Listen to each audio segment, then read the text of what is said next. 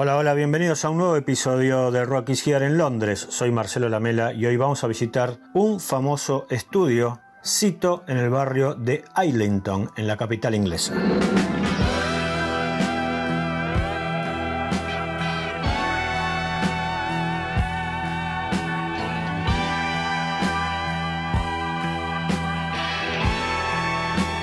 Llegamos a Britannia Row Studios, aquellos que fueran propiedad de Pink Floyd en general y de su baterista Nick Mason en particular, quien lo vendió en los años 90.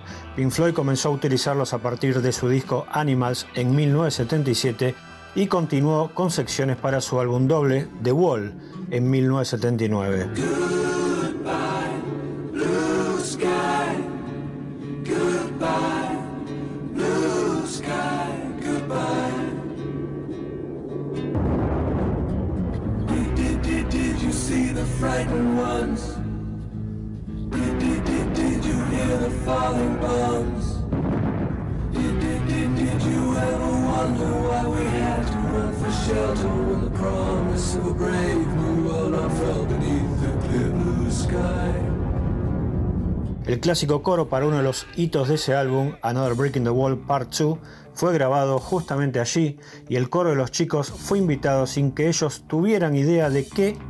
y para quién iba a ser la grabación, con esa letra que no parecía hecha justamente para ser interpretada por alumnos de un colegio y que incluía la famosa frase We don't need no education, no necesitamos educación.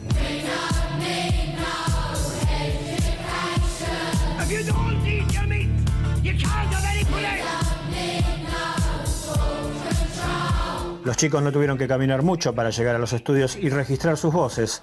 La escuela City of London Academy of Islington se encuentra exactamente a la vuelta en Paddington Street y Prevent Street, paralela justamente a Britannia Row.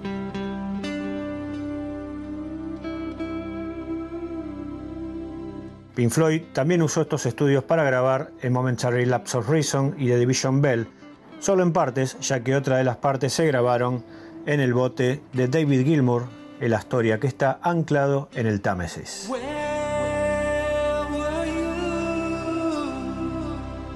Para llegar aquí puedes tomar la línea Northern, identificada con el color negro, y bajar en la estación Angel.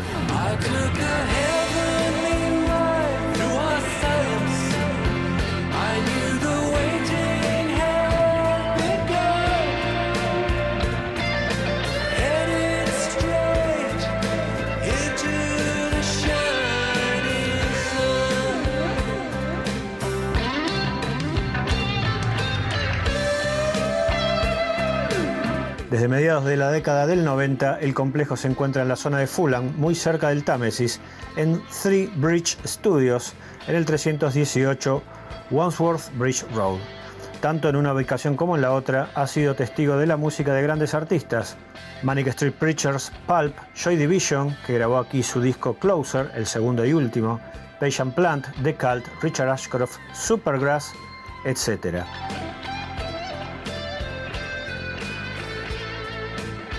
Otros álbumes grabados aquí fueron His and Hers de Pulp, The Final Straw por Snow Patrol, This New Day de Embrace y Fourth de The Verve. Solo algunos de los discos registrados en uno u otro de los Britannia Row.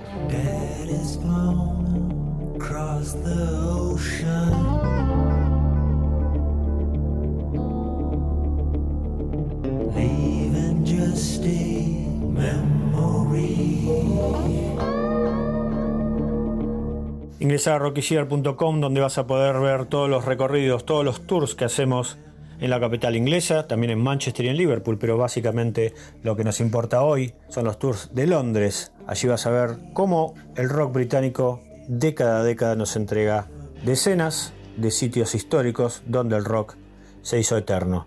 Nos vamos hasta el próximo capítulo de Rocky en Londres.